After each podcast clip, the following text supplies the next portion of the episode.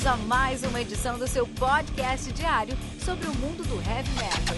Heavy metal. Esse é o Metal Mantra, o podcast onde o metal é sagrado. Apresentação: Kilton Fernandes.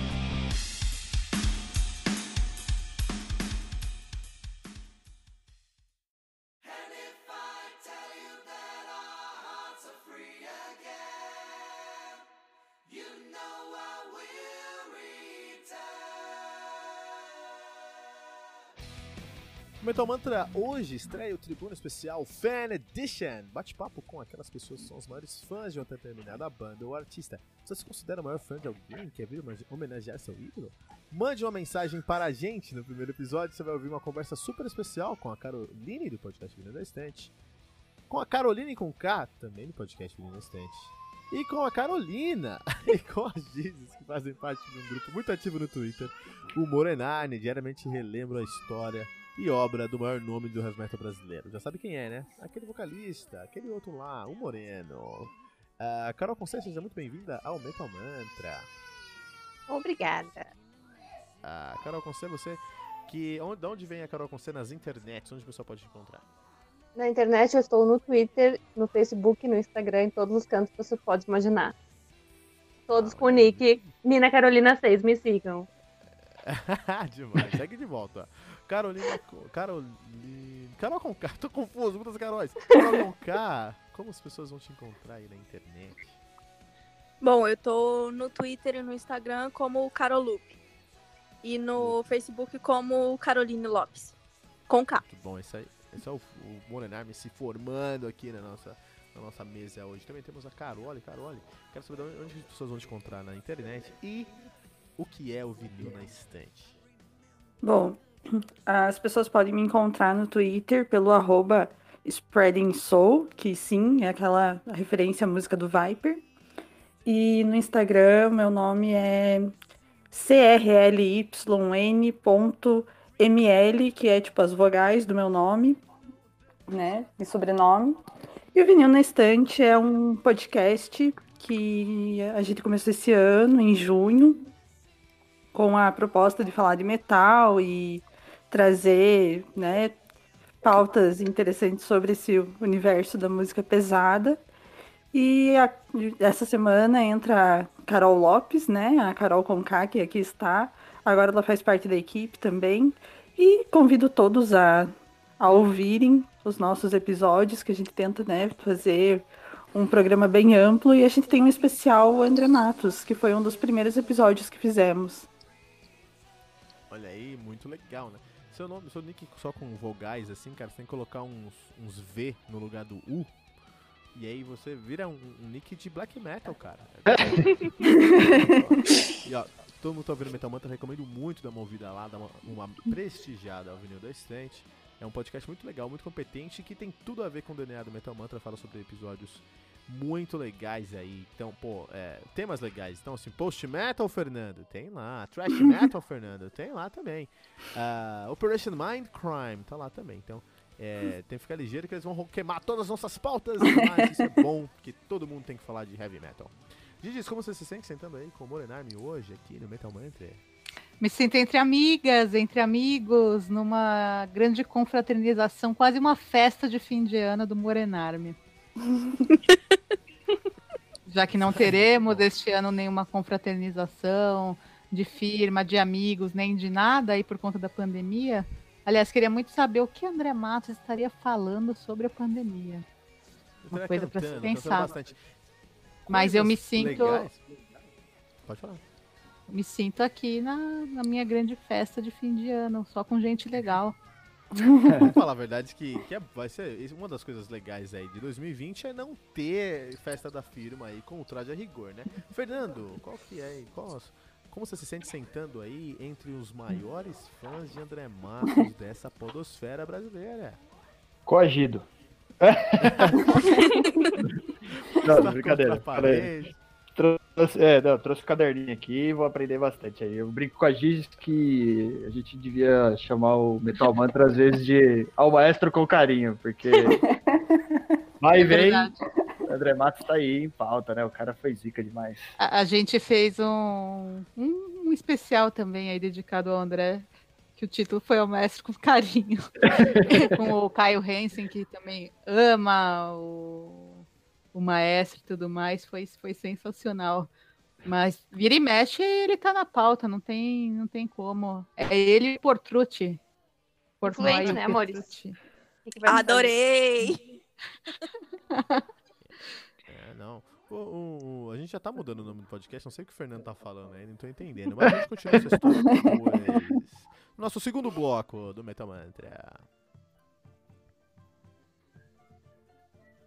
Estamos de volta aqui com o Metal Mantra especial Fan Edition, onde vamos falar sobre André Matos. E hoje aqui, eu, eu, estou, eu também estou aqui para aprender. Sou fã de André Matos, mas não faço parte do grupo com os maiores fãs de André Matos, apesar de ser um grande fã de André Matos. Então eu queria começar aí falando um pouquinho, vamos falar sobre... Vamos começar bem, vamos começar falando sobre as tretas do André Matos. Por que que... Por que que é o Morenarme? Me explica pra gente aí, Carol Conká, por que Morenarme? Olha, foi um nome dado pela Carole não, e eu não sei porquê. Mas foi ela que deu o nome, eu achei ótimo e a gente se denomina assim. Ela pode explicar melhor o motivo. Então, por favor. Foi a Carolina. Foi a Carolina, não foi, foi eu. a Carolina? foi a Carolina. Eu não, eu não sei de quem é a paternidade e maternidade do, do nome, mas começou quando a gente começou a se, se engalfinhar na época do retorno do Xamã, né? E daí veio, apareceu o Rafael Bittencourt enchendo o saco lá nas postagens do André Matos, naquela turnê do Holy Land, não sei o quê. Deu bate-boca com ele, a Carol me encontrou e a gente ficou amiga. E assim nasceu. E que vem Rafael Bittencourt se meter no retorno. Ah, encheu o saco, cara. Não, mas assim, eu lembro muito Aí bem que foi, questão. que foi a Carolina, porque eu lembro assim que é, a minha memória fotográfica ela serve muito para esse tipo de coisa, comentários engraçados sobre metal. E eu lembro da Carolina, um comentário claro, assim, é, o Morenarme não vai deixar isso barato. É que foi, foi quando, foi quando a Carol com K entrou pro grupo, né? Que daí a constelação de Carolina 4 formou o Morenarme. Sim, sim. Carolina 4, é verdade mesmo, cara. Olha aí. Sim. Eu não, tinha, eu não tinha pego essa referência. Na verdade, vocês mudaram os seus nomes, né? Ah, não, mas são três Carolina. E aí, pô? Meu nome é Gisele Carolina. Aqui. ah, tinha um no meio. Aí, tinha, tinha um Karonovski polonês aí no meio. é muito bom, mas essa reunião que vocês estão falando aí é, é o momento do que eles lançaram o Immortal ou não? Na verdade, é, o Morenarme de 2016 é quando o André. É da turnê do Holy Land, né? É, da turnê do Holy Land. Quando o André anuncia a turnê do Holy Land. E daí vai lá o coach é, falar: Nossa, mas por que você não aceitou o nosso convite? Os fãs queriam uma turnê com você e você foi fazer a tua própria, não sei o quê. E daí que a gente fala, né? Tipo, nos poupe né, desse teu, dessa tua forçação de parecer o legalzão. Ah, ele é tão legal, ele é tão galera. né, então... A gente, ninguém merece. Bate boca com ele mesmo. Temos bons frutos desse bate-boca. Ele Não, me respondeu, assim... é sério. Você, sério, você trocou ideia com ele mesmo? Puta, muito louco, cara. Ah, cara Pô, chato. Res, respeito, eu respeito, respeito mais agora. Pô, não vamos falar de, de Rafa Bittencourt hoje, mas é, enveredou para uns caminhos estranhos, né, cara? Ele tá hoje uns caminhos estranhos aí, cara. Tá, complicado aí. Não sabemos o que se esperar da próxima CD do Angra com o Pablo Vitar. É, vai ser muita treta. Por que, que ele tinha tanta treta, será, hein, meu? Ele era um cara tão legal, tudo bem. Por que, que tinha tanta treta? Ele não tinha treta, não tinha treta com ninguém. Os outros tinham treta com ele. Ah, é aí que é a situação. Então, mas isso aí é, eu concordo, mas é muito tipo de, de quem é treteiro, né? Falar, não, são os outros que estão Não, não, peraí, não, mas aí não, a gente lá, tem que lá. pegar e fazer uma análise de quem foi o André Matos. Um. Não, só um pouquinho, vou levantar, jogar a mesa pro ar já. O que, é isso? vamos lá, vamos lá. Por favor. Pessoas têm inveja. As, acho que, eu acho que assim, o André é um cara que a vida toda despertou muita dor de cotovelo aí. É, seja no comecinho da carreira, né? Pensar que alguém tão novo já tinha aí, alcançava é, notas tão, tão incríveis, tinha esse dom aí para compor. para cantar. Se você e pega. Ele pegou uma fama meio estranha, né? Tipo, ficou com fama de barraqueiro, mas, pô, ele tem amizade com o pessoal do Viper desde aquela época, nunca brigou com ninguém. Exatamente, o problema nunca foi ele. Tinha amigo de, de bairro do, dos meninos do Viper e até hoje você vê que tem. É, quem, quem efetivamente fez ali uma, uma homenagem respeitosa dessa que tocou foi o pessoal do Viper, não foi? O pessoal Sim. do Angra ou do. Sim. Ou do... É quem brigou sim, com ele, brigou com todo mundo, né? Sim, sim. As atitudes do, do coach, né? A gente vê o que, né? A forma como tá refletindo no outro vocalista, aquele loiro. E. E na relação dele com, com o baterista, né? Tipo, o cara tem problema com todo mundo, mas ele sempre quer parecer como tão legal, tão galera. E. Mas no caso do André, eu acho que tem que pensar que tipo, é o maior nome do metal brasileiro. E muita gente se escorou no talento dele. E muita gente que era talentosa também é, usou esse talento para se aparecer, né? E dá pra ver isso nitidamente na, nas, nas homenagens mesmo que apareceram depois que ele morreu, né? Como a Gigis falou, a do Viper é nitidamente aquela homenagem de caras que realmente amavam ele e tinham ele como amigo. É, enquanto. Não, né? Ele não, não se preocupava em seguir quando estava fazendo sucesso só pelo sucesso, só pelo dinheiro. E isso não é uma coisa que as pessoas se conformam em fácil. Ele largou o Xamã no auge e foi fazer as coisas dele. Foi, foi começar de novo. Ele foi arriscar com Sinfônia Sabe? Esse era o André. Sim. Então, Não, e exatamente. É uma, é uma coisa Agora, que parece. Calma, calma, pessoal. Tô levantando a mão aqui que é o seguinte. Vocês são grandes fãs do André Matos, eu também sou. A gente sabe de todas essas histórias, mas o ouvinte também, também talvez não saiba, então a gente tem que contextualizar. Vamos, é, vamos por é, Eu ia chegar nessa aí. Eu sou a turma que não sabe nada. Vim fazer o contrapeso aqui. é a galera queria... lá de cima que tá em menor número. Não, a gente se empolga um pouco. Não, tranquilo. Não, eu queria tá fazer certo, uma, é uma, é, queria fazer uma pergunta honesta aqui, na verdade. É, ele, eu não sei mesmo, tá? Eu sou uma pessoa que não conhece é, o André Matos na íntegra como vocês. Ele era um cara de personalidade difícil, digamos assim, porque ele. Né, tem cara que é genioso, não. né? Tem cara que é não. é estrelado, não? Não, é, então tem, não, não, tem errado com essa não. Aí. Se você quer ver um cara amado por fãs, é só pegar e resgatar a publicação, notícia tudo da época que o André faleceu. Eu nunca vi, eu nunca vi um artista famoso receber tanta homenagem de fã, o pessoal postar foto, falar, nossa, fui bem atendido, ele tirou foto comigo. Gente, a gente, aquele episódio que a gente gravou com o Fausto Mussim, da Die Hard, vocês lembram, Fernando, que, uhum. o, que o, o, o, como ele falou que ele ficou ali duas horas na porta da Die Hard atendendo foi falando: eu não sou nada sem elas, minha carreira não existe sem elas. na época da, da, do lançamento do, do Holy Land. Imagina, não sei se foi Holy, é, foi do Holy Land que a tarde de autógrafos foi lá na Die Hard. Gente, é, é, o tipo de exemplo. E agora, Fernando, uma outra provocação que eu te faço é uma reflexão para as nossas vidas. André Matos, como Carol com C, Carol com K, Carol com Y falou. Ele é um cara que não tinha medo de largar ali uma coisa no auge. E a gente sempre, no nosso backstage, debate muito sobre as mudanças da nossa vida e tudo mais. Cara, não é admirável você pegar um, olhar para uma pessoa e falar que, que tá ali, que poderia entrar ali num, num, numa espiral de, de, de, comodismo e tudo mais. Poxa, já tenho, tenho ali royalties do, do Angra, tô super bem com o Xamã, vou continuar e se acomodar, e ele não fez isso. Toda vez que ele tá no auge, ele saiu para tentar uma coisa nova. Eu acho ele era muito honesto, né? Eu ele queria era ser assim. extremamente assim. honesto com ele mesmo, que ele acreditava, com o que fazia sentido para ele, e quando a coisa não fazia sentido, ele era extremamente honesto também em dizer não faz mais sentido, não quero mais fazer. E largava e começava de novo. E eu acho também que uma coisa assim que reflete muito nas composições dele, que desde a época do Angra, ele tematizou muito sobre a liberdade, sobre o quanto ele queria ser livre. E isso não era tipo uma liberdade só, tipo, ah, que ele se achava superior aos outros, porque não. O cara era super acessível não só para fãs, mas assim, pensar em quantas bandas que ninguém conhece e o André gravou música com eles, tipo, para dar um apoio pro trabalho deles. Tipo, cada dia eu descubro uma banda nova que eu nunca ouvi falar e tem lá uma participação do André que o André participou porque ele sabia o que era assim ter um sonho de ter uma banda de metal.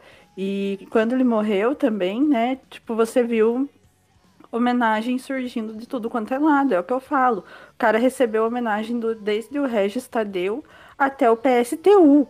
Assim, o cara realmente unia todas as tribos, porque ele recebeu homenagem de muita gente. Porque essa honestidade que a Carolina falou se refletia muito no trabalho dele. E realmente, ele sempre teve um, apresentou um trabalho muito honesto. E ele sempre foi, respeitou muito o público dele. Ele sempre foi extremamente respeitoso com o público. É, quando ele morreu também, né? Muitas histórias de de pessoas que vivenciaram algum momento assim com ele, que é assim uma coisa simples, algo que para ele ele nem percebeu que estava fazendo, mas que para a pessoa marcou super assim a história da pessoa. Então, realmente ele era diferenciado. Eu acho que esse diferencial dele de ser tão honesto é meio raro, assim, no meio, né? E talvez por isso que ele se afastou e até, né, tem a discussão sobre a carreira solo dele ter sido uma decadência. E eu não vejo como decadência, porque eu acho que ele nunca foi tão honesto, assim, tipo, ali dá pra ver que, é, inclusive, eu sou muito defensora dos álbuns do, da carreira solo dele, porque para mim é ali, tipo, ele tá sendo honesto do que ele tava afim de fazer. E, e eu acho, eu acho que, que, é isso não... que incomodava. Eu acho que não é por acaso que o primeiro álbum solo dele se chama Time to Be Free, né? Eu Sim. acho que é bem simbólico com o que você falou, que desde a época do Angra e do Viper ele falava sobre liberdade nas letras.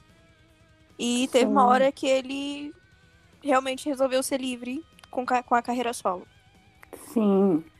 E, e também livre das, da, daquelas pessoas que, em tese, estariam cuidando da, da imagem dele, da gestão da carreira dele, uma vez que ele abriu da mão de, de grandes nomes aí do, do show business para entregar a carreira dele nas mãos da, da esposa dele.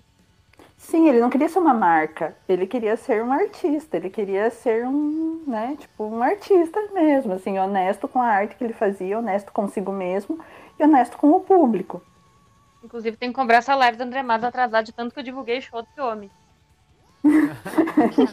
Mas, ó, ele merece, ele merece uma homenagem mesmo, só pro seu amigo do Red Tadeu e do PSTU. Vamos homenagear agora, cara. Bora. Mas tinha uma treta lá, vocês estão vocês estão falando muito sobre as coisas legais, eu acho que tem que falar mesmo, mas tem uma treta aí que, a que eu quero trazer pra gente aqui, que é o seguinte. O, More, o, a história do vocalista Moreno, se iniciou lá com o senhor Felipe Andreoli, né, que estava fazendo uma live, essa, a live pré-live, uma proto-live no Facebook, falou, ah não, alguém perguntou para ele, por que que não tem vários álbuns do Angra lá no, no, no, Spotify? Antigamente não tinha, agora tem tudo, né? Antigamente não tinha. E ele falou, ah, você tem que perguntar isso para aquele outro vocalista, aquele moreno. Como se ninguém fosse pegar essa referência, né? Essa referência meu Deus do céu, esse é o meu momento preferido da internet, eu amo isso. por favor, Carol você é, discorra sobre a treta, por favor. Gente, não foi uma treta, porque foi unilateral. Coisas unilaterais não podem ser consideradas uma briga. O André não tava nem aí, eu acho que ele nem sabia do que estava acontecendo, sinceramente. Ele não tava nem aí. Mas assim, é, talvez agora, né, tipo, não falar de questões polêmicas do André, eu lembro que o André, ele era meio que contra, tipo, downloads e tal. Ele era um defensor da mídia analógica para música. Ele era defensor do CD, do vinil, né? Tipo de material mais, mais palpável para música. Eu lembro, assim, que em 2010 ele ainda era muito defensor de, né, dessas mídias. Talvez, assim, né, se, não sei se foi por isso, mas talvez ele teve essa resistência inicial às plataformas de streaming. Cara, eu acho que não é o mesmo é motivo isso. de não ter o Virgo ainda no, no, nas plataformas. Eu acho que ele simplesmente não se interessou, teve problema pode, com produtora. Sim, não foram isso. atrás, sabe? É, talvez naquela época ele tinha uma resistência, e daí depois ele viu que assim, não tinha como resistir, né? Porque. É, fora que quando dá separação de banda é sempre mais complicado, né? Essa situação de conversa e tal, organização. Eu sei porque várias bandas que passaram por separação, o Nightwish demorou muito tempo para ter todos os álbuns disponíveis e não era porque um ou outro não queriam, mas é porque a gravadora não deixava. Sim, tem isso também. É. Eu acho que assim, só, só, só, retomando um pouco um ponto bem importante que, que ficou lá atrás, a questão da, de como ele unia as tribos e de como ele foi autêntico aí nesses últimos anos da, da, da carreira dele. É, eu fui no show que ele fez com o Corcioli, todo mundo que acompanhou mais de perto a, carreira do André sabe que ele era amigo de infância. Corcioli é um músico mais da New Wave, uma coisa. New Age, uma coisa mais. Assim, diferente e tal. É, mas exatamente, música de elevador. E no, no, no, dia do último aniversário do André Matos, é, teve um show lá com o Corcioli, ele foi como convidado especial. Quando que eu ia imaginar que eu, eu vi André Matos no dia de seu último aniversário? Foi uma coisa assim. E ele cantou ali. Você vê que assim, o entrosamento que ele tem com músicos de outros estilos era incrível. Aquilo que ele fez no Sagrado Coração da Terra, Sim. músicas interpretadas em português lá com o Robertinho de Recife.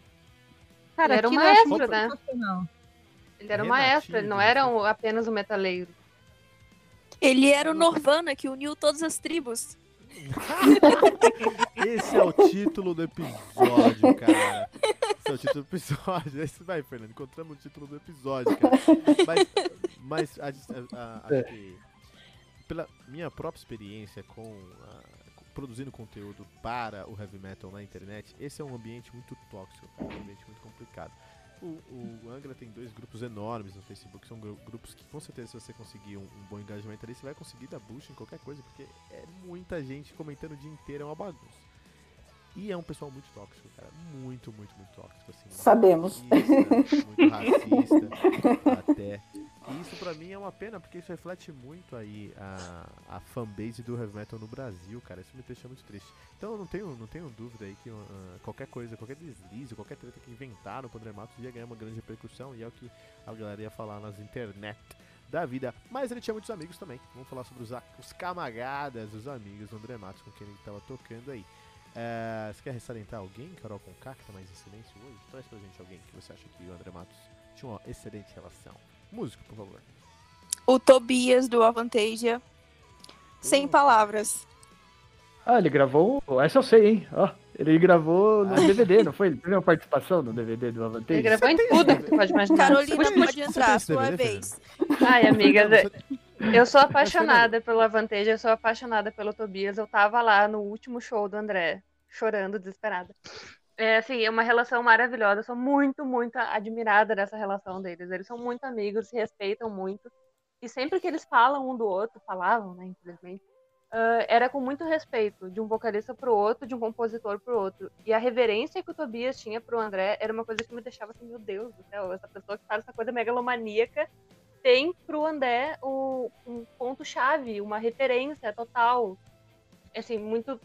O abraço que eles deram, cara, acho que até me emociona um pouco. O abraço que eles deram, estavam tão felizes naquele show. Foi muito lindo, muito, muito lindo mesmo.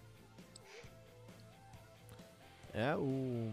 É, eu tô procurando aqui agora, na verdade, que eu não sabia que. Eu sabia, logicamente, que nós estava no vantagem e tudo mais, mas eu não sabia que ele gravou um DVD, na verdade, uma música do DVD com a com o Edguy e gravou logo Super Heroes, que é uma das músicas que eu mais gosto do Edguy. Tô procurando aqui, não tô encontrando. Ele participou de várias coisas, o Tobias participou do, do Ritual Live também. Eles eram realmente bem amigos, bem amigos mesmo.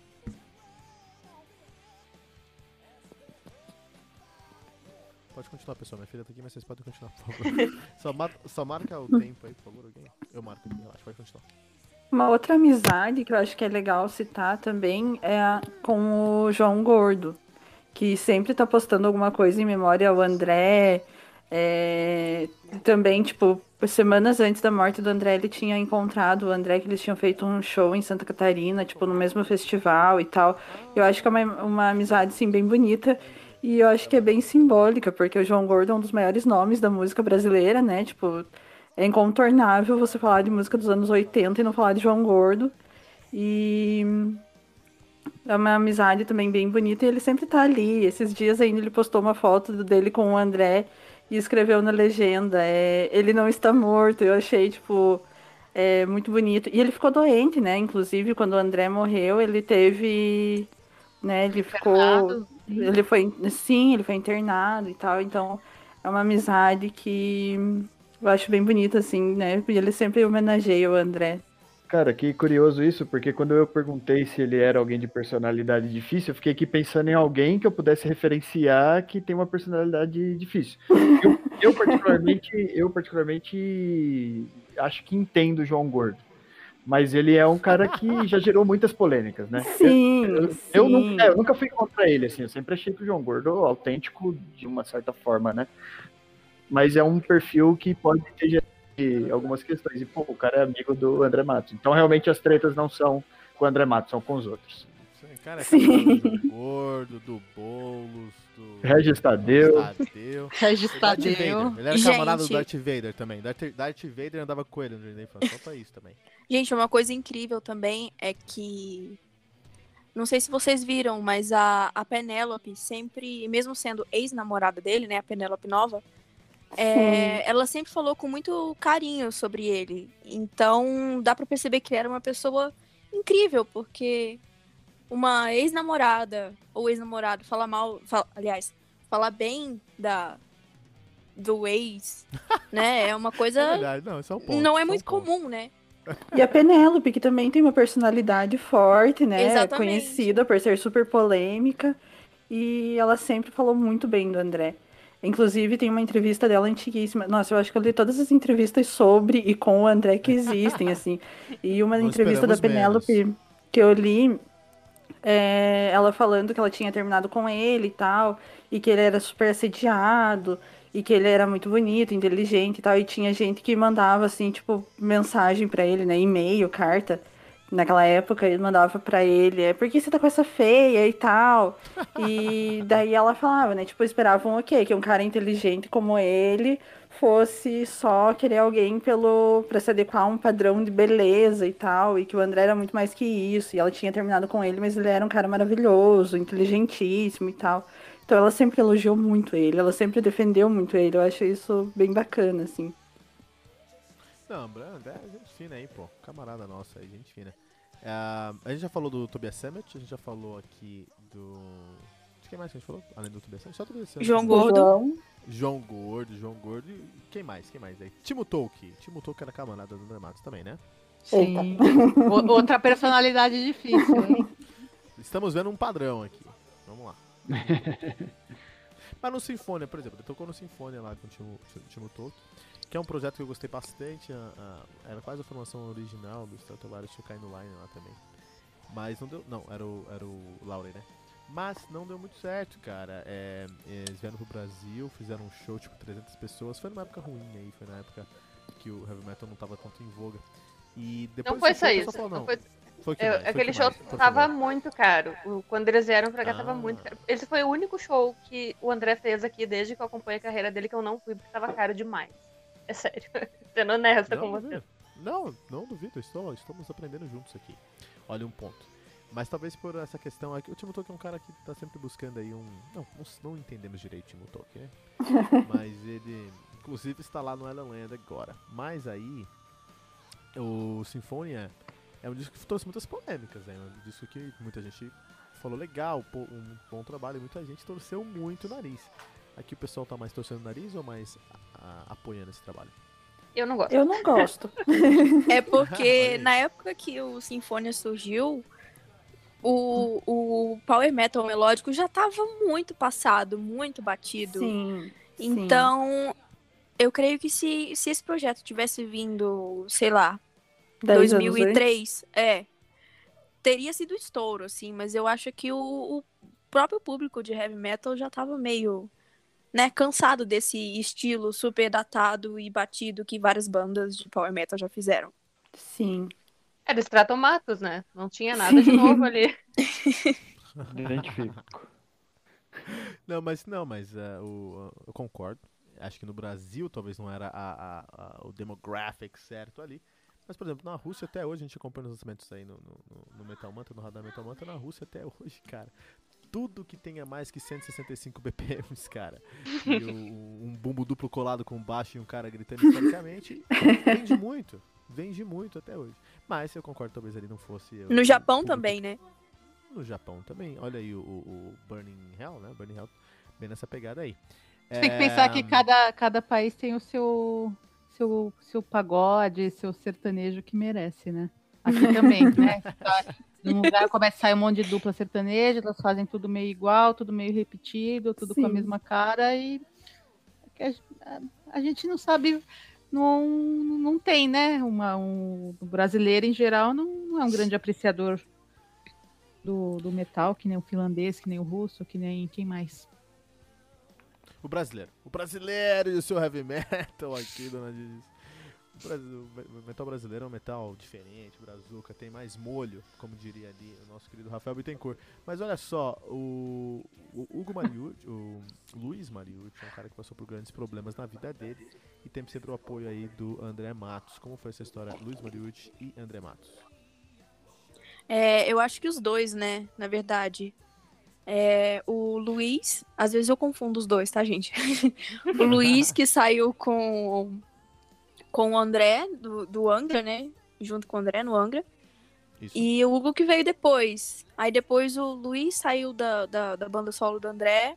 E o Hugo continuou, mas sempre foi uma, uma, amizade muito forte entre os três, né? Sim, o Hugo sempre foi o fiel escudeiro do André, né? Tanto que quando o André volta é, pro Viper, o Hugo vai junto, né? E... Porque o Hugo sempre esteve ali com o André. O Hugo tava em tudo. tudo. Tudo, que o André fazia, o Hugo fazia junto. Era o maior parceiro musical da história, né, da vida do André. Sim, Falado, inclusive, sim. pelo próprio André. Mas o Luiz também. O Luiz é aquele que comprova o que a gente estava dizendo, que o problema não é o André, eram as pessoas em volta. O cara que saiu com ele do Angra e que seguiu até quase o fim da carreira solo. Ele saiu ali sim. na época do Mentalize, não foi? Sim. É, e quando ele saiu do, do André Matos com o Mentalizer, ele saiu da, da música. Foi, é, exatamente. É... Não foi por uma briga com o André, né? Ele saiu. Por questões saiu pessoais de dele. O que, que ele luta mesmo? Ele faz o Muay Thai. Foi lutar Muay Thai, competir, ficou trincado, pã. Mas o. O, é, o Hugo é um guitarrista incrível, incrível, incrível. Muito do. do... Agora eu vou arranjar briga com o Molinari. Muito do, do, da identidade muito da identidade do ritual em si. Sim. É, vem daquela. Olha, já tô mais tranquilo, já posso continuar aqui o pensamento. Muito da identidade do ritual vem da identidade, não da identidade, mas da, da do talento de conseguir adaptar, entregar sim, uma proposta sim. do, do Hugo Mariucci. Falou, eu sou muito ah, defensora do Hugo. Eu gosto muito do Hugo mesmo, então eu concordo com tudo que você está dizendo, assim. é, inclusive, eu sou muito mais fã do Xamã justamente por causa da guitarra do Hugo do que da guitarra do Coach. É... A pessoa pega no pé de tudo, né? Do coach e do, e do outro lá. É... O coach era a guitarra base, gente. É, mas eu também não gosto do outro, assim. Tipo, pra mim o outro lá só impressiona adolescente. É. Não, Rapidez em guitarra é, não, não define então, qualidade. Aí acho que tem, uma, tem um outro ponto que talvez vocês não concordem comigo, mas ok, teve esse reconhecimento do André de que o Hugo foi um grande parceiro musical, mas eu eu vou ter sempre que defender que para mim o maior parceiro do musical do, do André Matos foi o coach.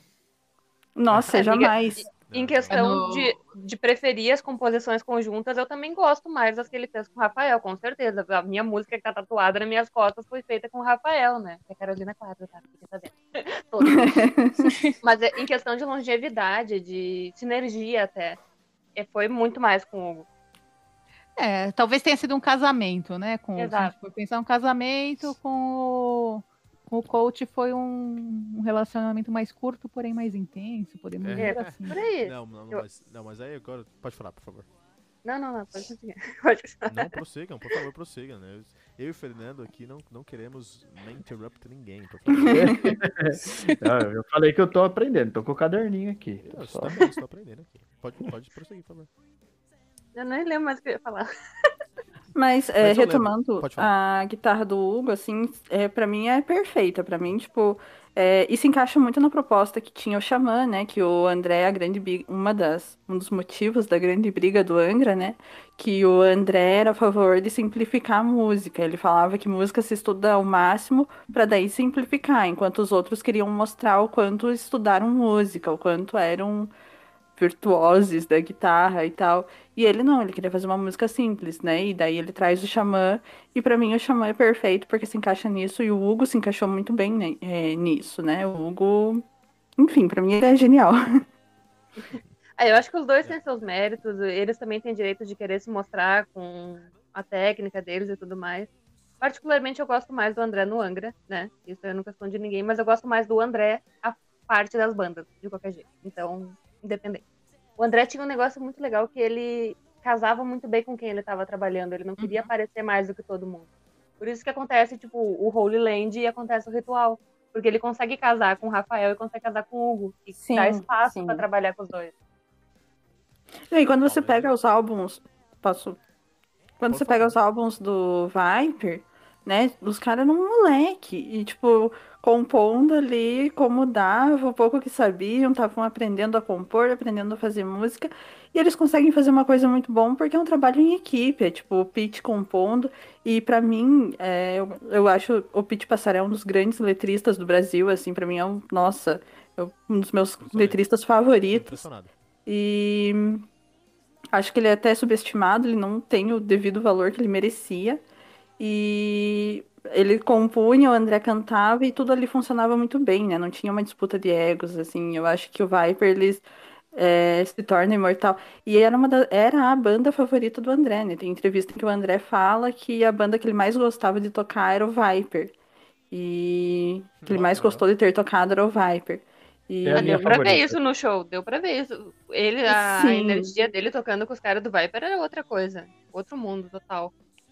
Eu já Sim. falei isso aqui algumas vezes. Eu gosto mais do André no Viper do que em todas as outras bandas que ele já passou, inclusive solo. Viper, Olha, acho que talvez até porque meus... conheci né, com Viper pode ser um pouco disso também. Os meus álbuns então... favoritos são os do Xamã, mas a minha banda favorita é o Viper com o André. porque eu faço essa diferença porque a energia dele com o Viper é coisa de outro mundo, assim. É, eu, acho, eu acho que a energia, né, tipo, a relação que ele constru, construía com a banda, isso significa muito, né, na música, né, a conexão. Que eu colocar. E... duas teorias aqui. P posso tecer uma teoria rapidinho, pessoal? Só pra... Claro, sim. O que acontece? Uh, eu, eu, sinto o André Matos com o Bittencourt dois caras assim que tinham não tinham uma, uma relação instantaneamente é, fluida. Eles se conheceram, eles tiveram que se adaptar e acho que nisso eles aprenderam bastante como trabalhar juntos. Quando eu penso em Stand Away, quando eu penso em o que, o que o André Matos trouxe com o Stand Away e o que, que virou o Stand Away, quando eu penso Lullaby for Lucifer, quando eu penso quando os dois vão, vão surfar e tudo mais eu, eu, sinto os dois que aprendendo, os dois aprendendo a trabalhar de uma maneira muito fluida e é indiscutível que tanto André Matos quanto o, o Rafael Bittencourt, especialmente lá em 90 e poucos, tinham um potencial incrível. Os caras tinham muito potencial, acho que eles conseguiram ver isso, conseguiram se entender nisso e trouxeram esse potencial de verdade para a banda. O Hugo, por outro lado, eu acho que eu acho que o Hugo tem um potencial na época que ele conhece André Matos até maior do que o o Bittencourt na época do Angra, só que ele é de uma outra geração, de uma outra época, de uma pegada, de outra mentalidade, e é um cara que está muito acostumado a entregar. O que, que tem que fazer? É um álbum de power metal em 2002, brasileiro, com influência de Stratovarius, com influência disso daquilo, beleza, vamos entregar. Então quando a gente pensa nos riffs de ritual, quando a gente pensa no riff nos riffs de, de The Reason, ou quando a gente pensa nos riffs do Rans Henceforth, né, a banda a banda paralela deles, o, o ele gosta de, de Hugo Marucci gosta de, de, Radiohead, na verdade. A sonoridade dele é Radiohead. Mas é muito interessante como ele consegue adaptar e entregar. Acho que isso tem que trazer um, uma, uma, uma capacidade muito grande. Essa é a primeira teoria. A segunda teoria, só pra gente pra terminar aqui a colocação. O Fernando, o Fernando, sinal no backstage direto, ele vem falando: Puta, que tu vem escutar essa banda, é muito louco, olha o que os caras fazem no som. E aí eu vou escutar e é muito legal, mas é legal. Olha, olha essa outra banda aqui, meu, viajo nesse som, olha o que, que acontece nesse som aqui. Fernando, para você ser fã, começar a ser fã de André Matos, você precisa escutar, entender a, a, a Carolina For. Você precisa, cara. Acho que Carolina For é um bom caminho para você começar aí sua jornada André Matos, cara. Essas são as minhas duas teorias e eu encerro o meu caso. Eu concordo com a última, tu tá com, eu tô com a música tatuada nas minhas costas em homenagem, uma música maravilhosa, incrível, tudo nela é perfeito. Muito densa, muito densa. Carolina, depois manda um TCC pro Fernando, por favor. Me ajuda, pessoal. Assim, eu não quero entrar em polêmicas, mas já entrando. eu não acho que o Holy Land seja um bom álbum para se conhecer o André. eu iria no ritual, assim. Eu acho que o ritual é muito mais fácil para você convencer alguém para para conhecer o André, assim, para apresentar o André. É, talvez porque eu prefira, mas talvez é, é tendência, né? É, curiosamente, né? esse álbum aqui, cuja, cuja letra da, da faixa título tatuei. Eu tatuei? É, sim, percebam que tipo, a Carolina tatuou um, eu tatuei outro, então a gente tá aqui nessa disputa. E eu em eu acho que não, não eu, eu, acho que não tem nenhum álbum sozinho que, que permita é, conhecer profundamente. Sim. É, né, qual que é a grande marca do André Matos é nesse álbum e outro. o André não tem nenhum álbum sequer parecido ele tem com outro.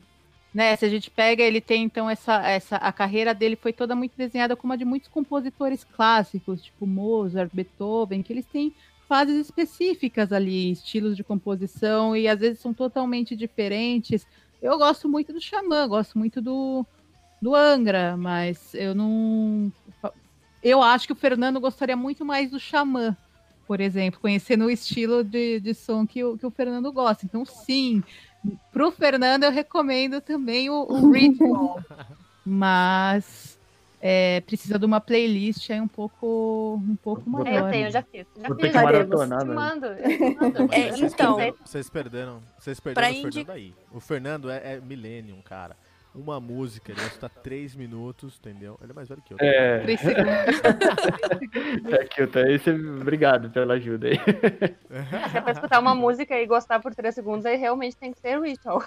Aquele, é. aquele comecinho ganha Sim. todo mundo. Sim. Se bem que a batucada de Carolina Ford também é. Ah, pega. total.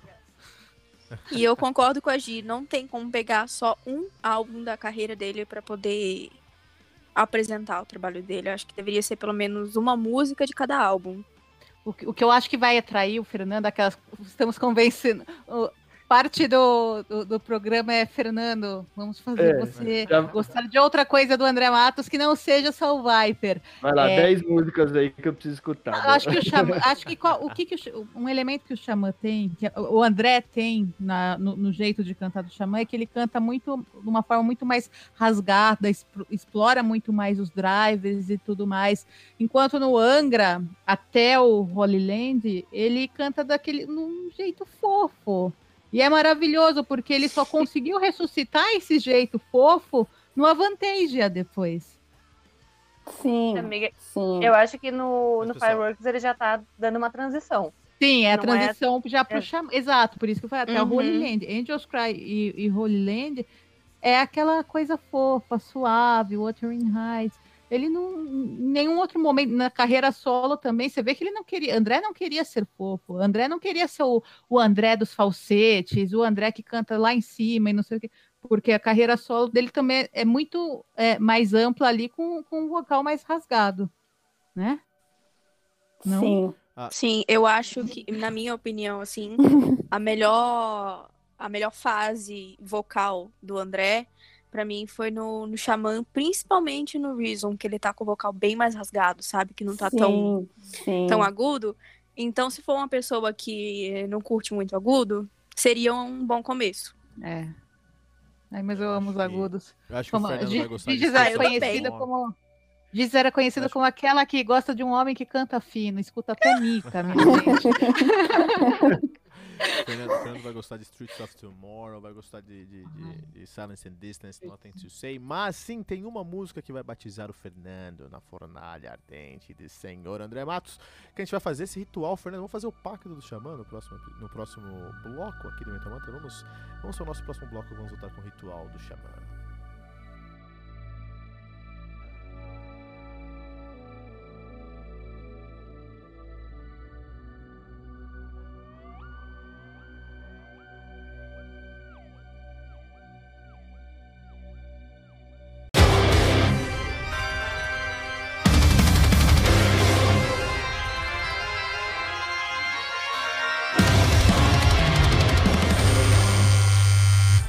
Fala galera, aqui é Thiago Della Vega do Vicran e você está ouvindo o Tribuna do Metal Mantra.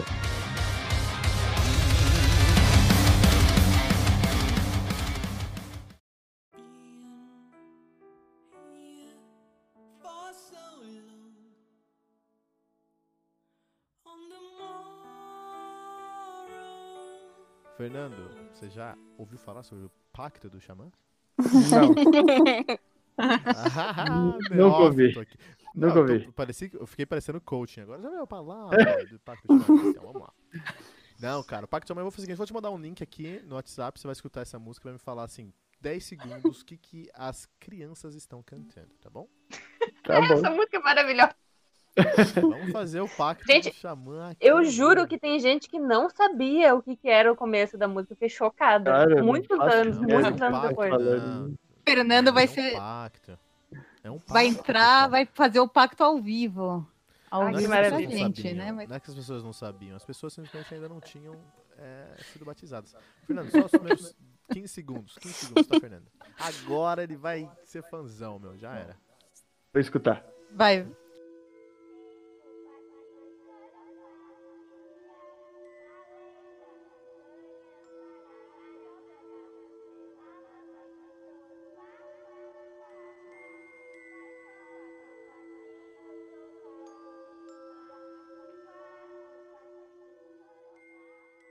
Aí, Fernando, o que, que eles falam?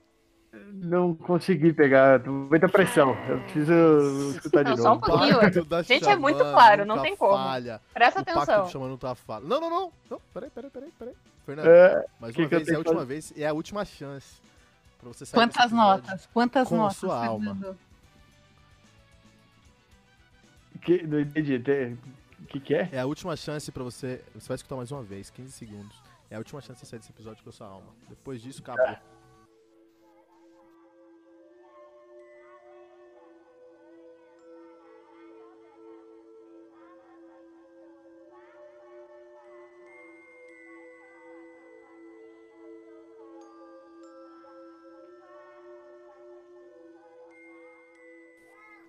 Que demais, cara. Não vale no coisa Google. além das montanhas. Parou, parou, parou, parou, parou. Garotas, garotos, garotas, garotas, garotas. Vou cortar isso pro Fernando. Silêncio. Garotas, ajudem o Fernando a entender o que, que acontece aqui. Essa criança não teve a cultura pra ouvir a música da Xuxa. Não é possível. Nossa senhora. É a música mais famosa da Xuxa, Os Cinco Patinhos. Como é que tu não reconhece? Cara, é que Xuxa não é um parâmetro bom, né? Tocou. É. Cê- não, can- pessoal, qual que é a letra, pessoal? Qual que é a letra, pessoal? Por favor, qual que é a letra? Eu não sei, eu não faço ideia. Ca Caróis, Caróis, quais, qual a letra? Cinco Pra fazer o patinhos Patinhos foram passear. além das da montanhas montanha para brincar. A mamãe Ah, vai lá, Fernando, agora. Escuta agora, vamos lá. Mas, Não, mas só é- quatro patinhos voltaram de lá. Ainda tem um eco na parada, né? É diferente. É do mal, né? Heavy É, metal, do pelo mal, é do Deus. Mas mal, o- O que, que eles estão cantando, Fernando? O que, que eles estão cantando? Alguma coisa sobre roubar sua alma, vender pra... Mais, um, mais uma pessoa pelo Tinha aquela teoria de, de ouvir o disco da Xuxa ao contrário, né? Que vinha mensagem satânica, vinha isso aí. Cara, Xuxa, desculpa, desculpa, não dá pra defender a Xuxa porque foi no programa dela que colocaram o Doana Shirt de He-Man lá com, programa de criança, velho, não tem como. Mas você sabe o que eu pensei aqui agora? Na verdade, não é só o Fernando que fez esse pacto. Eu vou colocar esse, essa vinheta na edição, né? Vamos ter aí milhares de novos fãs incondicionais de André Matos depois desse pacto, cara. Olha isso, estamos espalhando a mensagem. Convertidos. E aproveitando que a gente tá falando de letras profundas de André Matos, às vezes plagiadas da Xuxa, letras. Quais as letras do André Matos que mais conectam com vocês, Carolines e Gigi? Morenarme, né, em geral. Olha, eu gosto muito de Reason e Carry On. Pra mim é uma das, das mais profundas letras do. é, Dessas duas são. Essas duas são, pra mim, duas das mais profundas letras do André. Mas, E- mas por quê? Quero- Vamos falar mais por quê. Oi? Mas por quê? Vamos, eu quero, queremos entender mais por que, que essas letras te atingem tanto. Bom, Carry On é aquela coisa, né? De, de não desistir, seguir em frente. E Reason é aquele. Existe um, um motivo E para mim são letras bem fortes. Carry On é hino, todo mundo gosta, não tem como não. Eu comecei a ouvir metal por causa de Carry On. Eu, eu, eu nunca vou, vou, vou cansar de lembrar disso. É maravilhoso. Carry On, quando você escuta aquele começo e depois o refrão, não, não tem. É. E aí você vai ver a letra, empolga, é uma letra com uma mensagem positiva. Exatamente. É, acho que marcou muito ali a geração do começo dos anos 90 por, por conta disso até. Gente. Foi ali que nasceu o Tchê, o tchê Rock, né? Exato. de Carry On. Exato. Eu mas a gente for pensar, mas a gente vai pensar ali num contexto político, econômico do Brasil daquela época, que estava saindo ali do, do, né, de um processo de diretas já, e não sei o que, o impeachment, tudo muito muito confuso. Você pensa, nossa, tem uma mensagem positiva, uma banda sim, né, brasileira sim. que está fazendo uma música ali de um nível do Iron Maiden e, e, traz essa mensagem positiva. Eu acho muito legal. Eu acharia, eu não sei, o que, que a gente teria equivalente hoje para para mobilizar o, é, é difícil ter um equivalente, porque é difícil é. ter músicos dessa área fazendo coisas pensando no contexto político e social, né? Isso é, era uma... aí, ó. Mi, mi, era... Micheque, Micheque, é isso? Pois é. E tem também a, a banda... Qual que é a nova banda? Com Revolta? do Nervosa, do... É, Revolta. Ah, tem um Revolta agora. Revolta. Mas aí, é... vamos falar sobre as letras do André Matos que nos tocaram. Quem vai agora? Posso Pode? falar? Vai, Pode, por Pode. É, para mim, eu acho que é a minha música favorita e para mim é o que sintetiza muito da obra do André, que, como eu já falei, é ritual, né? A Ritual, que eu acho que ela tem uma temática, né? O, o álbum todo, ela, ele perpassa várias questões que o André fala que é sobre essa passagem que a gente tem né, na vida, que é esse ritual tão breve e tão misterioso que é viver. E eu acho que é uma letra que ela tem uma melodia muito boa. A melodia se encaixa muito na letra e é uma letra que te faz pensar, né, que o que, que é esse ritual, que é viver, o que, que é essa chama sagrada que que nos mantém vivos, né? E assim, eu sou super cética, né? Mas é, eu acho que é uma conexão mais na essência mesmo do ser, sabe? Sobre o. Aquela questão que de uma hora ou outra você sempre pensa, assim, o que, que eu tô fazendo aqui? E você sabe que você vai ficar muito pouco tempo, né? E pensando que o André se foi muito cedo, é, ficou muito pouco tempo mesmo, é, é uma música que se conecta com isso, assim, né? Com essa. Com esse viver tão breve, tão misterioso, assim. E por isso que é a minha música favorita. Agora sou eu? tu. Uh, a letra que eu mais gosto é difícil, eu não, eu não sei por responder na lata, assim, uma letra, mas é que me veio na mente, pensando, assim, por isso que eu fiquei por último, né, pra aproveitar pra pensar um pouco mais, foi The Myriad, do Mentalize. O Mentalize em si é um álbum que eu gosto muito da temática das letras, e essa música me pega muito. É a minha música preferida do disco, é uma das músicas que eu mais gosto do André. Fala, né, da, das miragens. Eu acho ela muito interessante, muito bonita, e combina, combinou com o momento que eu conheci o álbum, combinou com o momento que, que eu tava na, na época que, que saiu tudo. Enfim, Olha aí. Você tem, é, falta o Fernando, né? Só da predileta do animado, Fernando. Ah, não, aí você dificulta pra. Ah, mas fala a música. Fala. Não, acho que Carry On, Carry On, Carry On. Ah. So não, é Carry On. Eu... Carry On não vale, fala outra. Putz, aí não, é, não, seria sacanagem eu ia estar falando qualquer outro nome porque eu já não sou exímio conhecedor. Mas eu acho que Carry On realmente foi a música que eu mais escutei, que eu mais gostei e, putz, que realmente talvez me fez querer escutar um pouco mais, assim, do que o André tinha de, pra oferecer. Né? Carry On, letra e música do André Matos, né? É a primeira, é, se, se me perguntar, a primeira que vem na cabeça com certeza é Carry On. Não, tem, não conseguiria falar outra. É, então, eu sou muito fã de Blind Spell, cara. E acho que isso aí é até um ponto porque que o Fernando talvez não seja tão fã de André Matos. O que acontece? Lá em 2000 e poucos, né, naquela época toda lá, do, do, do desse mundo maluco que a gente vive, é, a gente sempre, é, todos, uh, todo mundo passa, a gente não questões de saúde, de sanidade mental, de saúde mental, não são coisas exclusivas de 2020, a gente sempre passou por isso. Mas a gente não discutia sobre isso, não tinha discussão aí de fato o que é uma ansiedade, o que é uma, uma, uma, uma resiliência emocional. A gente não falava sobre isso lá em 2002, cara. Isso aí era um assunto alienígena, né? E eu lembro de, de, de passar noites e noites ouvindo Ritual e alguns outros álbuns também, mas Ritual era um álbum que eu escutava recorrentemente. E Blind Spell, cara. Quando Blind Spell fala, meu, às vezes a gente corre, a gente, às vezes a gente se esconde dentro de um buraco e tenta se esconder. Às vezes a gente só deixa, a gente se transforma em pedra e deixa o clima, deixa o vento fazer as suas marcas, né? E um dia a gente abre os olhos. Foi a primeira vez, Fernando, que eu imaginei o que eu poderia não. Às vezes a gente só tá se protegendo nesse mundo aí, né? Nesse mundo maluco que as pessoas podem se ofender. Foi a primeira vez que eu tive essa, essa consciência de que sim, existe uma saúde mental. E eu acho que o André Matos representa muito isso. Acho que até por isso você talvez não seja tão fã do André Matos, porque você é uma experiência diferente.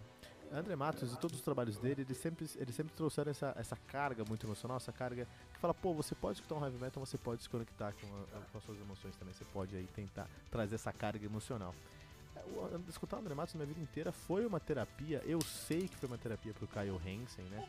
Sempre gravou com a gente aqui no Metamanta. Abraço pro Kyle Hansen lá do Jogo Velho. Eu sei que foi uma, uma, uma, uma terapia pra Gigis, pra Carol com Y, pra Carol com C, pra Carol com K.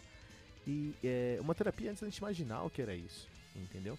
Então acho que é difícil hoje, Fernando, você ter essa, essa perspectiva, né? Do que, que o trabalho desse cara, esse moreno aí, o que, que o trabalho desse moreno fez nas nossas vidas, cara é uma coisa muito localizada de tempo mesmo. Se alguém quiser me corrigir, se estiver falando besteira, por favor. Cara, o André era uma entidade. Tu, tu estar na presença dele quando ele estava no palco cantando, as músicas dele, a energia que ele botava, a doação que ele fazia, é uma coisa que eu já fui em muitos shows, mas é difícil encontrar par para isso. E infelizmente não é algo que, que um DVD consiga transmitir, porque é o olho no olho que, que mostra mais. Eu fui muito marcada em muitos momentos difíceis da minha vida que eu tive eu fui reerguida em algum show de alguma banda do André. Então, assim, realmente marcante demais. As letras, a, as músicas, a energia, a doação, o artista que ele era, a pessoa que ele era com o público. É, é complicado. É complicado tu achar alguém que, que faça par pra ele. E só pegando o gancho, né, que a Gigi falou do, do contexto, né, dos anos 90, o contexto social e político, eu acho que um dos diferenciais da arte do André é que ele fazia uma arte de qualidade e ele nunca foi panfletário. Ele nunca, digamos assim, nunca fez uma arte militante, nunca fez uma música militante. E a música dele, ela sempre permitiu as múltiplas interpretações, assim, você pode interpretar pelo teu problema mais íntimo, mas também pensar sobre o mundo em que você vive. E arte é isso, é você pensar em muita coisa, assim. É, para mim é indissociável a obra do André Matos do, de todo o contexto assim da história do Brasil. Pensar o Xamã, pensar os álbuns da carreira solo dele, pensar o, né, o último álbum dele, o The Turn Off the Lights, que fala sobre um possível fim do mundo e né, um apocalipse e tal. E tudo isso, assim, eu posso pensar o fim do mundo para mim, se eu passo por questões pessoais que me fazem questionar minha vida, é, né, que me puxam para baixo e tal, mas eu também posso pensar sobre o mundo em que eu vivo, em que é um mundo cada vez mais difícil, né, social e politicamente. Então, eu acho que o diferencial do André, assim, né, tinha isso do palco, ele no palco era sem igual, assim, não não tem comparação, porque a energia dele ele se doava muito no palco. E mas também todo o trabalho dele era muito pensado nessas questões assim, ele fazia às vezes uma letra muito simples, mas que falava tudo, né? Que dava muita margem pro para quem escuta pensar muita coisa assim. Concordo. É... É... e ele tanto era uma pessoa assim tão incrível dentro e fora dos palcos que assim, ele, ele falava com todo mundo, ele não era nem um pouco estrela. E assim, eu fico sem palavras, vocês já falaram quase tudo que eu ia falar. Mas assim, eu acho que deve ter sido por isso que ele foi tão cedo, porque é uma pessoa assim que, que era boa demais para esse mundo horrível que a gente vive, né, gente? É um anjo. Um anjo. Ele veio pra, né, para trazer assim lições que a gente tem precisado cada vez mais, assim, né? Cada vez mais valores que ele defendeu, que ele viveu é, fazem falta e se tornam assim imprescindíveis para a gente viver, para a gente né, suportar viver, porque as coisas têm ficado muito sérias.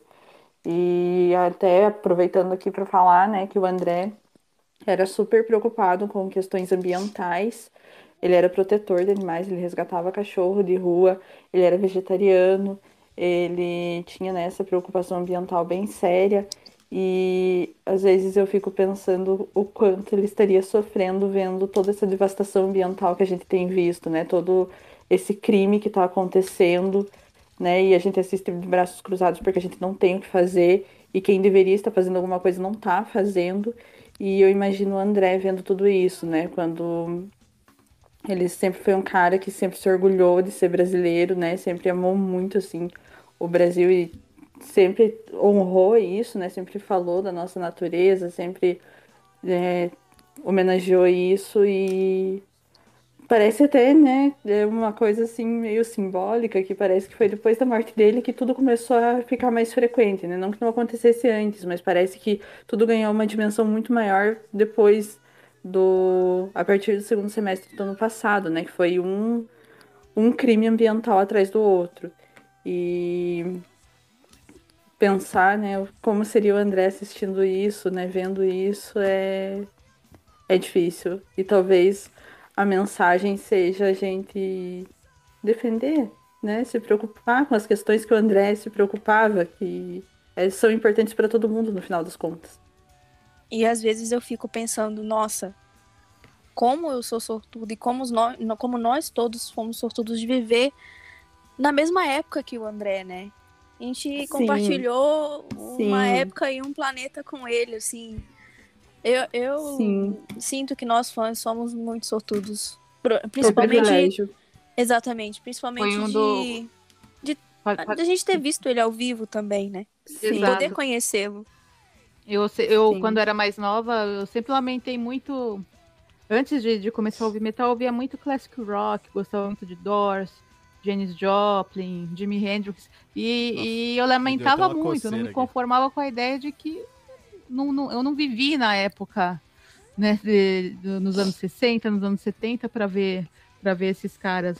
Mas para mim, todas as vezes que eu vi André Matos num palco, é, eu, eu, eu, eu, fico feliz de, de, de viver o, o hoje, de ter ele sendo autor aí da trilha sonora da minha vida, porque e de ter vivido, visto ele de perto algumas vezes, acho que é aquele tipo de coisa que a gente vai levar, vai contar lá na frente para alguém, para as próximas né? gerações, né? sim. E eu acho que com certeza ele, onde ele estiver, ele deve estar tá muito feliz de ter visto que, de fato, com a obra dele, ele conseguiu tocar as pessoas e eternizar, né?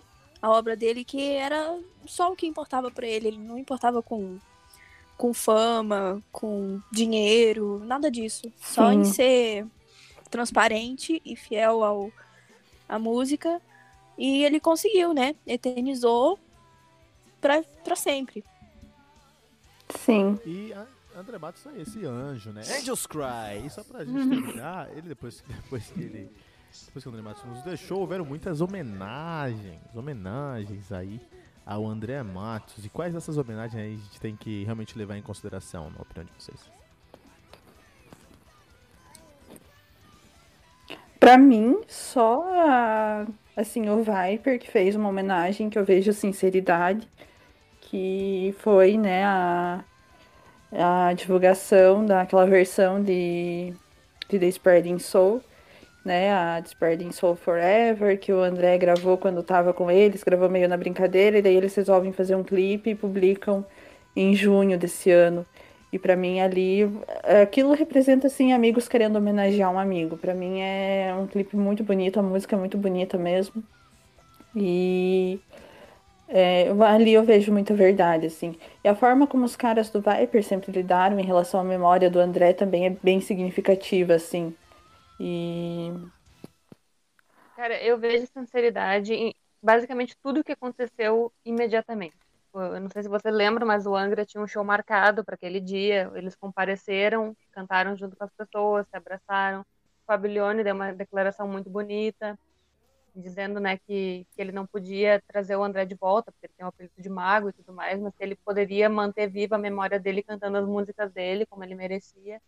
E eu acho que nesse momento as homenagens foram muito sinceras. Eu fiquei muito tocada, eu chorei a noite inteira vendo essa, essa live do Angra. Só que depois as coisas se descambaram, né? Eu acho que perderam um pouco a mão, viram, cresceram o olho em cima, viram que tem uma visibilidade muito grande e resolveram se aproveitar. E nisso eu concordo com a, com a Carol que nada se, se compara com o Viper. O Viper é muito sincero, não foi nada feito esperando algum retorno monetário, né, financeiro. Foi uma coisa realmente de coração de amigos que sentem muito a falta de, de uma pessoa que eles amavam muito e que partiu chocando ele. Então, realmente, a, a homenagem do Viper é o prasumo do que poderia esperar. Eu imagino que se o André pudesse ver o que aconteceu depois, seria que ele gostaria mais também. É, concordo. É, teve também, além do Viper, teve também o Bruno Suter, né? O João Sim. Gordo, que nós já falamos. É, o Tobias. Eu acho que todas essas pessoas foram. Como foram pessoas que realmente foram amigas dele enquanto ele estava aqui, eu acho que foram todos genuínos. Só que, como a, a Carol falou depois, a coisa meio que desandou, né? E como vocês veem os produtos que já foram lançados, devem ser, ser lançados? Chegou então, o momento da verdade. Chegou o momento. Quer falar, Carolina? É, amiga, o que eu vou te dizer? Essa história da biografia do livro, eu fui na maior boa vontade, conversei com a editora, quis saber do autor, e recebi patada por perguntas de consumidora. Sim. Uma coisa assim que o André jamais me trataria assim com um produto dele. Na verdade. E... Ai. o, né, esse problema aí começa quando divulgam um produto que não tem nome de autor, não tem número de páginas. E eu, como pessoa de letras, é, eu acho assim, a primeira coisa que você faz é divulgar um autor, porque como que eu vou comprar às cegas um livro? Sei lá, eu compro e vem o autor, é lá o, o baterista do Xamã, né? Jamais, eu...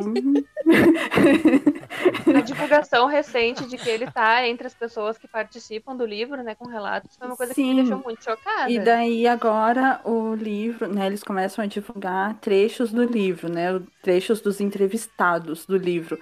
Aí tem lá o coach com a, o trecho que ele fala, né? O trecho que a editora escolhe para divulgar é vou falar minha versão dos fatos. Tipo, dane-se, eu não quero ah, tua pra... versão na biografia do André, vai pra terapia, cara. Exato, é... ajuda. e por tipo... falar nisso, é... assim, eu gosto do Kiko Loureiro, mas ele fez uma coisa, assim, poucos dias depois do André partir, ele fez uma coisa que eu achei, assim, insensível, inadmissível e tudo de mais ridículo que existe. Que é, ele como um bom marqueteiro, né, no Instagram, no Stories, ele falou: é, vocês querem que eu conte por que eu fiquei 20 anos sem falar com o André Matos? É, vota aí que eu faço um vídeo no YouTube explicando. E assim, né? é, é mesmo se isso tivesse acontecido um ano depois ainda seria horrível. Eu Sim. pensei, cara, que babaquice, que insensibilidade, que Sim. desnecessário, né? Tipo, é, é praticamente zombar em cima da. E a resposta a gente, já, André, a gente né? já sabe por que, que ele ficou 20 anos sem falar com o André, porque o André não queria falar com ele. Não precisa de vídeo. Exatamente. Porque o Loureiro toca como Mustaine, né? Você tem que ter um estômago pra tocar como Mustaine, cara. Que é complicado, meu. é o que eu imagino. É o que eu imagino quando. É o que eu espero de um cara que toca no Megadeth, né? Eu lembro mais ou menos disso aí. Depois ele lançou um vídeo grande até, né? Falando do porquê. Exatamente. Eu, não- eu não lembrava que ele tinha feito uma enquete. Eu lembro que ele tinha dito, tipo assim, depois vou, vou gravar um vídeo e tal. Não lembrava disso. Foi, primeiro ele gravou um assim de imediato, né, sem sem ensaio nem nada, foi tipo comentando sobre a notícia. Esse Aí depois ele enquete. fez essa tipo de Ah, enquete. Eu, é bem capaz, então, que eu tenha visto só esse primeiro e o último, digamos assim, o vídeo maior depois. Uhum. Mas é isso, é, uma- é a opinião geral sobre a biografia e, infelizmente, sobre o documentário também parece que tá indo pelo mesmo caminho. Vamos torcer que não. Complicado. Acho que é difícil a gente ter fé na humanidade. Aí, cara, é complicado. Mas, pô, tudo que é muito bom tem que terminar um momento. Como esse episódio especial aí ao maestro André Matos.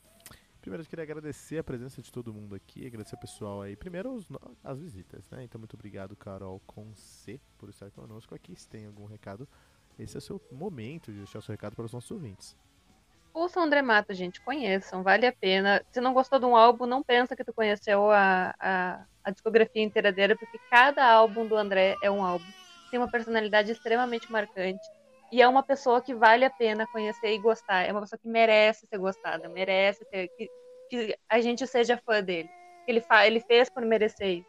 Não só pelo talento extraordinário que ele teve como músico, mas pela pessoa que ele era. Então, assim, se eu posso deixar uma mensagem boa pra vocês, é abre o coração, deixa o André entrar. Muito obrigado, muito obrigado mesmo. Caroline com Y, você quer deixar um recado pra gente? Muito obrigado por sentar conosco aqui. Quer deixar um recado onde encontrar o vinil no estante, e na estante e também ah, onde encontrar você, se isso for interessante.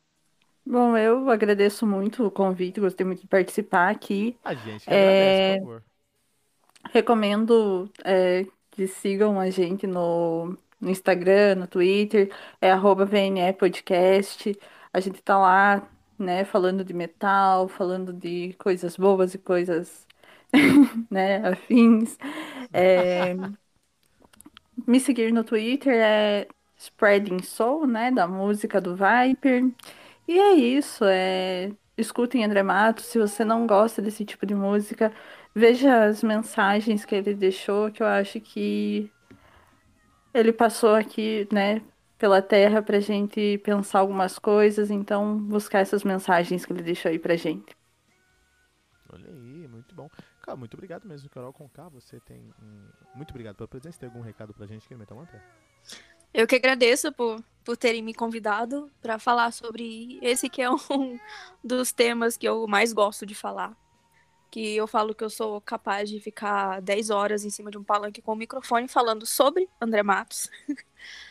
e eu faço parte do mesmo podcast que a Carole. Então, todas as nossas redes sociais são aquelas que ela falou. E nem tenho muito mais a acrescentar. Só que André Matos era um ser humano incrível e que todo mundo nesse planeta deveria conhecer a obra dele. Então, ouça com atenção e leia as mensagens que ele nos deixou. E é isso. André Matos para sempre nos nossos corações. não, esperava, não esperava menos da sua mensagem final, Carolina. É isso exatamente o que eu esperava. Muito bom. E é, é legal, eu fiquei muito feliz de sentar aí com vocês. Acho que o heavy metal é muito, muito, muito homem, muito machista, muita cueca junto. Acho que é muito legal ver mulheres falando sobre heavy metal. É muito importante isso. Então, é, o Metal Mantra tá sempre as portas abertas para vocês. O Metal Mantra tá sempre aberto para vocês. Vocês podem vir aqui quando vocês quiserem. Vamos falar de Camelot, né, Caroline? Por favor, Isso. por favor. Temos, temos que passar limpo algumas coisas que foram ditas nesse podcast. Ah, eu não briguei com a Caroline com isso, eu briguei com a Caroline com C. Eu tô com medo da Caroline com Foi comigo. todo aqui. eu não briguei com ninguém, pessoal. Eu sou que nem o André Matos, brigaram comigo. Não, vamos falar sobre Camelot, vamos falar. Eu, ó, eu quero o Vinil da Estante mais vezes aqui, vocês estão é, mais que convidados aqui, né? E você também tá Fer- convidado pra ir lá. Ih, Fernando, você não ganhou o convite, Fernando, eu ganhei, olha aí. Vai falar que gosta do Bianchi, Fernando, vai. O que acontece? Vamos fazer acontecer, eu quero muito, quero muito, quero muito mesmo. Vamos fazer acontecer, muito obrigado. E Uh, Fernando, se alguém quiser seguir o Metal Mantra nas redes sociais, como é que faz pra seguir?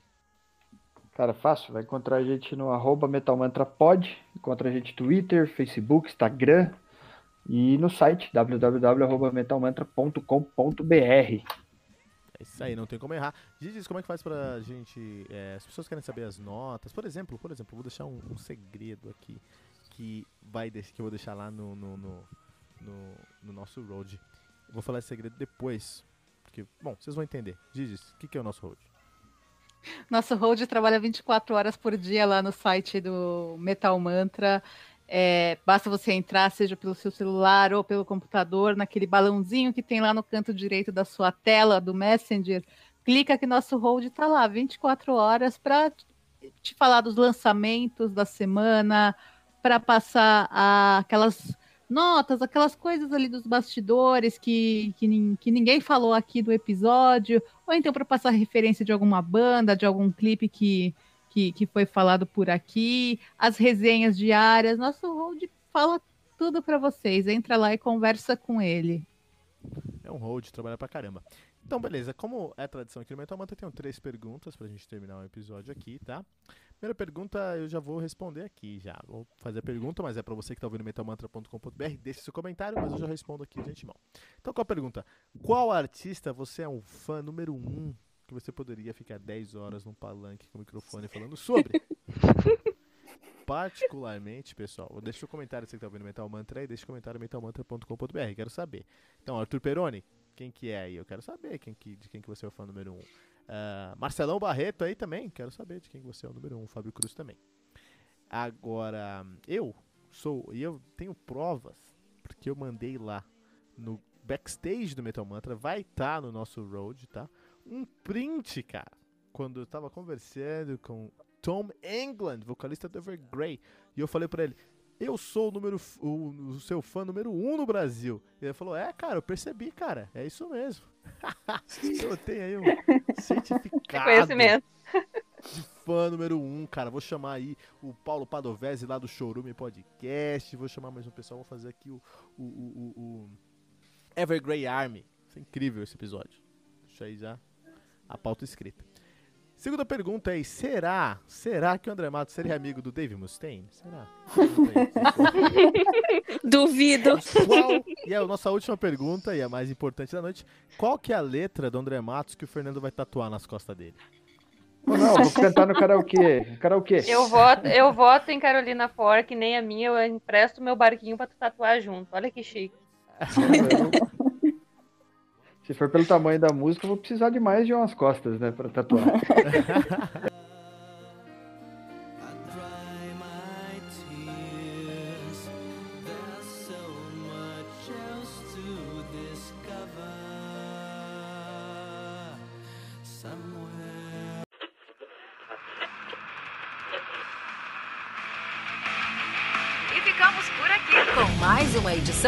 podcast diário sobre o mundo do heavy metal.